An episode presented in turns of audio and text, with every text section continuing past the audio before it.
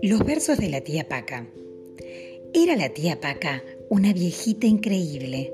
Parecía invisible de tan flaquita que estaba, pero igual caminaba a toda hora del día, menos cuando dormía o cuando se recostaba.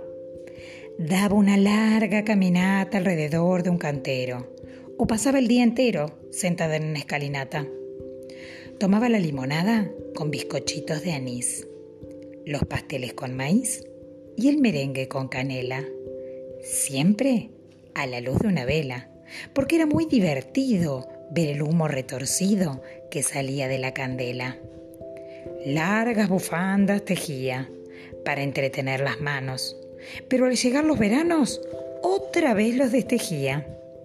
Si subía una escalera, enseguida la bajaba, porque nunca le gustaba estar tan lejos del suelo.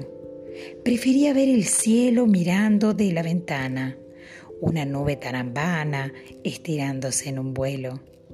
Hacía de octubre a abril largas siestas en su hamaca, entre las plantas de albahaca, de ruda y de perejil. Tenía un gato siamés que dormía toda hora, una chicharra cantora y una paloma torcaza. Mm, no sé dónde era su casa. Creo que arriba de un monte, o cerca del horizonte, o enfrente de aquella plaza. En fin, esa no es la historia.